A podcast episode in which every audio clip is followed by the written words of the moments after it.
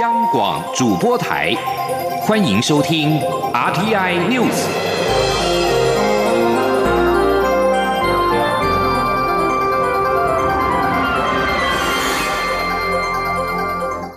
各位好，我是张世华，欢迎收听这节央广主播台提供给您的 RTI News。世界卫生大会 （WHA） 开议的第二天，包括美国及欧洲联盟等近六十国联手提案，准备在今年十一月召开世卫大会特别会议，审议一项防范疫情大流行的全球条约，以协调国际应对重大突发工卫事件。另外，WHA 今天的议程讨论突发公共卫生事件防范和应对，而继昨天多国友邦发言支持台湾，上午理念相近国家也加入为台发声。美国卫生部长贝希拉发言指出，面对眼前诸多挑战，全球合作至关紧要，与非会员国的合作必须持续。我们必须邀请台湾以观察员身份参加世界卫生大会。贝希拉也呼吁就疫情源头展开有科学依据、公开透明的第二阶段研究。加拿大卫生部长海杜指出，为有效应应全球疫情及其他公卫挑战，世卫组织的运作应该符合公开透明及包容等原则，并确保没有人被遗漏。他进一步指出，台湾也需要参与。加拿大是史上首次在 WHA 公开直接的提及台湾。另外，日本厚生劳动大臣田村信久也表示，WHO 不应该忽视防疫成功典范，例如台湾抗疫不应该有地理空白，才能有效防止传染病的蔓延。本土的 COVID-19 疫情没有降温趋势，今天再新增两百八十一例本土病例，并回补两百六十一例。中流行疫情指挥中心指挥官陈时中表示，虽然疫情没有急剧恶化，但目前各地裁检阳性率仍高，从发病到裁检再到报告出来的时间有点长，可能还有隐藏病例没有被发觉。为了避免疫情扩大，三级防疫警戒将延长到六月十四号。记者杨仁祥、刘品熙采访报道。本土疫情持续蔓延，二十五号新增两百八十一例本土病例，再度校正回归两百六十一例。新增跟回补的病例都集中在双北，而台东县也首度出现确诊个案。台湾本岛县市无一幸免，目前只剩离岛三县市零确诊。这波疫情发展两周以来，确诊数已破四千人。疫情指挥中心指挥官陈时中表示。目前疫情没有急剧恶化，所以指挥中心一再强调没有再升级的打算。但由于发病裁剪到报告出炉有时间差，为了避免还有隐藏病例尚未被找出，所以将延长三级警戒到六月十四号。那隐藏的病例当然就会带着一个家户内的一个传染，那加上有可能在外界的一个接触。那但是呢，因为我们已经进到三级，那从这段时间的观察，各种人流的管制，那措施是见效的，好，所以有这样的一个隐忧，那当然就不可能在五月十八号，好就来解除三级，好，那会把这段时间所潜藏的病例没有办法继续的控制。啊，而造成更大的疫情。陈时中说，延长三级警戒，包括个人、企业，整体社会压力都很大，政府会尽量协助。行政院将公布纾困方案。对于这波疫情，也让站在第一线的警察染疫。陈时中谈到时一度哽咽，希望民众跟八大行业不要再加重远警的负担。啊，连口罩都要警察装，对，这应该自己要做好嘛。那八大还在开，还要偷偷的开，对不对哈？我觉得这都是加重我们整个社会的一个负担呐。那尤其现在警察同仁又染疫，那这些没有好好做事情的，应该要检讨。陈时中呼吁，在三级警戒期间，每个人都应该尽到自身责任，戴好口罩，保持社交距离，把不必要的聚会降到最低。为了避免疫情扩大，大家一定要忍耐。央广记者杨仁祥、刘品熙在台北的采访报道。蔡英文总统今天晚上在脸书贴文强调，防疫必须坚持下去，并说明疫苗是对抗疫情的重要武器。上周到货的疫苗，最快这周就会开始施打。六月外购疫苗预计会到货两百万剂，加上国产疫苗，目标八月底国内会达到一千万剂疫苗。总统也指出，上周三全国进入第三级警戒以来，虽然疫情趋势没有急剧恶化，但专家建议社区管理不能放松，必须持续控制疫情。指挥中心已经宣布将三级警戒延到六月十四号。总统拜托大家少出门、戴口罩、勤洗手、不群聚，同时也要听从指挥中心的指引，从自己做起。陪台湾度过这一关。中流行疫情指挥中心主管陈时中今天终于透露了接下来的 COVID-19 疫苗分批到货时程，包括六月将有两百万剂到货，八月底则可以达到一千万剂。不过，对于媒体追问到货的是哪个品牌的疫苗，陈时中则是坚决不肯透露，并强调：难道这段时间我们吃的亏还不够大？他也呼吁 COVAX 平台不受干扰，如期进货。记者吴丽君报道。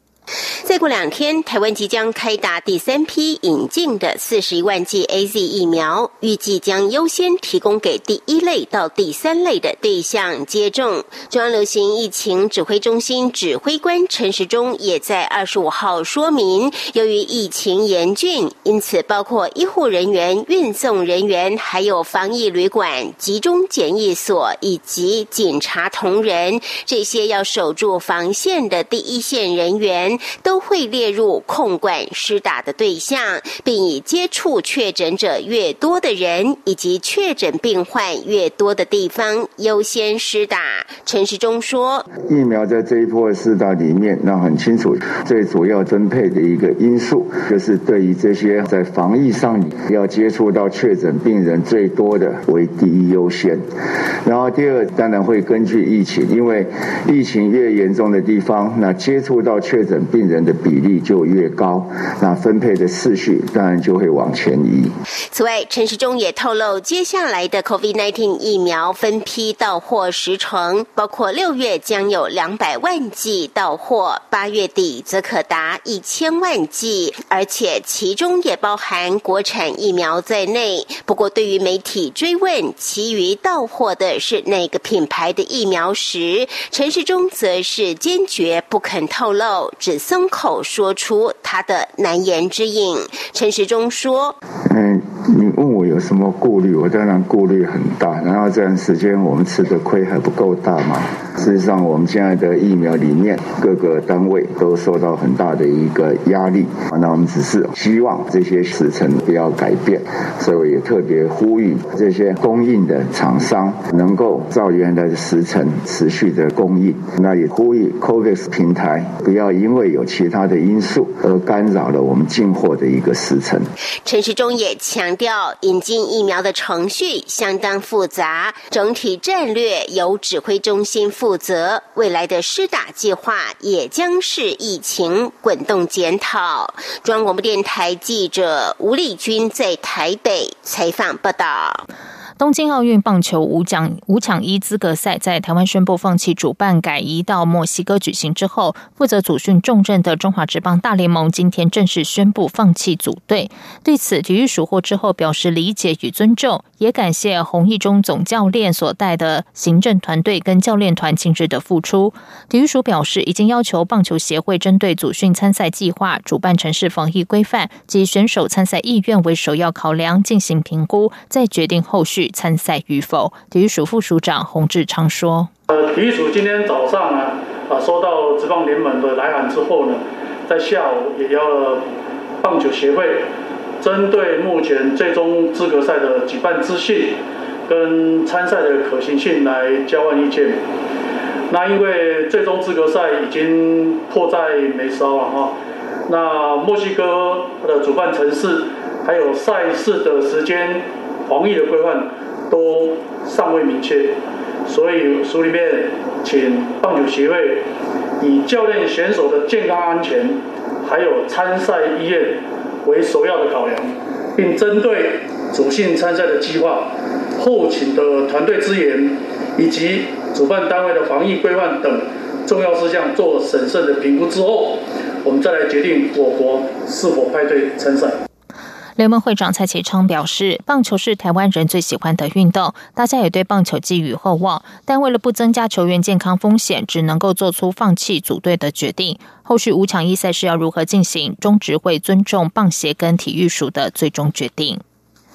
国内疫情严峻，各家产险和寿险公司推出的防疫保单热销。不过，消基会今天指出，由于隔离补偿金理赔可能排除封城，确诊保险金只能请领一次，轻症没进医院，重症非进负压隔离病房，都隐藏在理赔争议。对此，金管会在傍晚的例行记者会也一一说明，强调已要求产寿险公司都需要从宽认定。记者陈林信宏报道。消基会二十五号指出，根据金管会的统计，截至今年五月十七号为止，整体产险业防疫保单新契约件数达两百八十九万件，光是五月十三号到十九号就新增五十三万张新契约保单。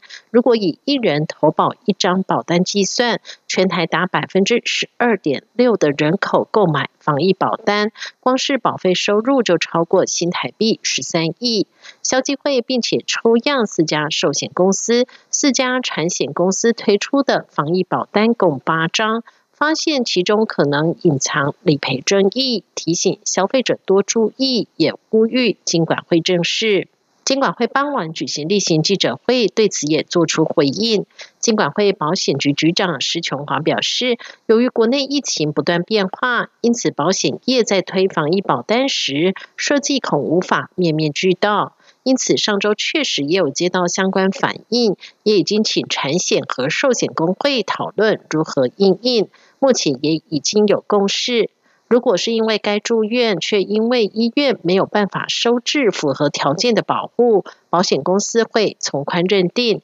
也就是，如果条件都符合，虽然是住检疫处所或是防疫旅馆，保险公司都必须理赔。施琼华说。